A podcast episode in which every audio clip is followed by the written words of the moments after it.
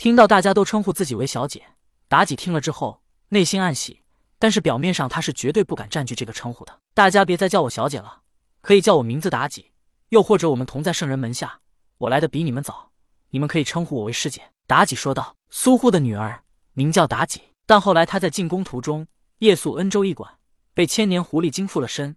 之后，原本妲己的灵魂便被狐狸精给吃了。至此之后，原本的妲己已经灰飞烟灭，而现在活着的是千年狐狸精，但也可以说她便是妲己。而千年狐狸精也挺喜欢以妲己的身份而存在，所以一直以来也是以妲己自居。此时，童天感觉到自己在讲道时所引发的金莲已经消失的越来越多，剩下的越来越少。那些天赋比较低的生灵，他们听过童天讲道三次还不能化为人形。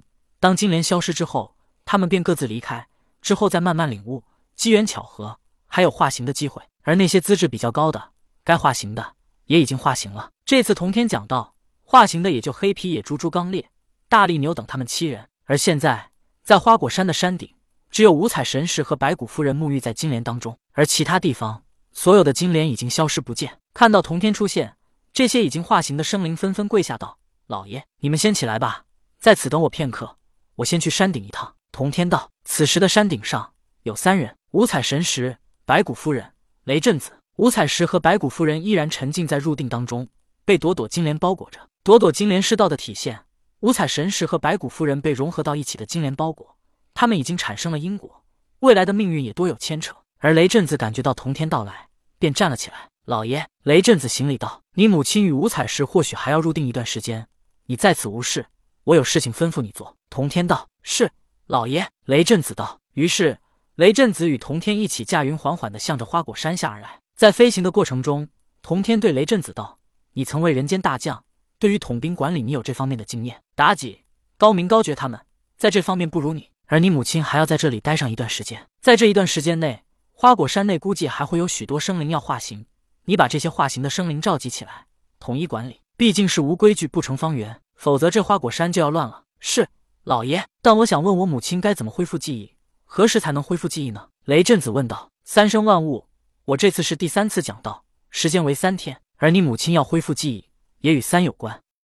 此时，那五彩石与你母亲都是如出生婴儿一般的意识，他们只达到了二，所以你母亲要恢复记忆，或许就应在除了他们之外的第三人身上。同天道。雷震子点点头道：“多谢老爷，我明白了。”说话的同时，同天与雷震子也来到了山顶。他看着越来越热闹的花果山，让他想起了当初的碧游宫，也是这样一点一点的热闹起来。同天到来，众人又要行礼，而同天一挥手，阻止了他们。我不久便要离开这里，三次讲道也已经完成，你们已经化形，想要离开这里，我不会阻拦，可以自由选择。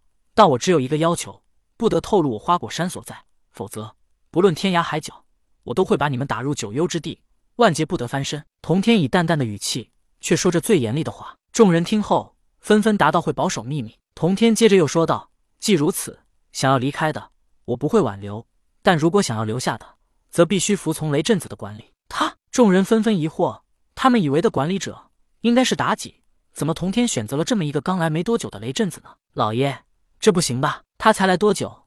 以往都是妲己小姐在做呢。朱刚烈出声道：“小姐。”童天一愣，不过随即他点点头道：“妲己小姐，她有另外的事情要做。”听到童天承认了自己小姐的身份，妲己心中暗喜，但脸上依旧保持着沉稳的表情。不过，他心里对于朱刚烈还是有几分感激的。要不是他出头，童天也根本不会给他这个身份。朱刚烈听后又说道：“老爷，那除了妲己小姐之外，我是这花果山第一个化形的生灵，而且我一直都待在花果山，比雷震子来的要早。而且，您瞧瞧我脖颈后的裂毛是如此的刚硬，这是我天赋神通。”您让我来管理这花果山怎么样？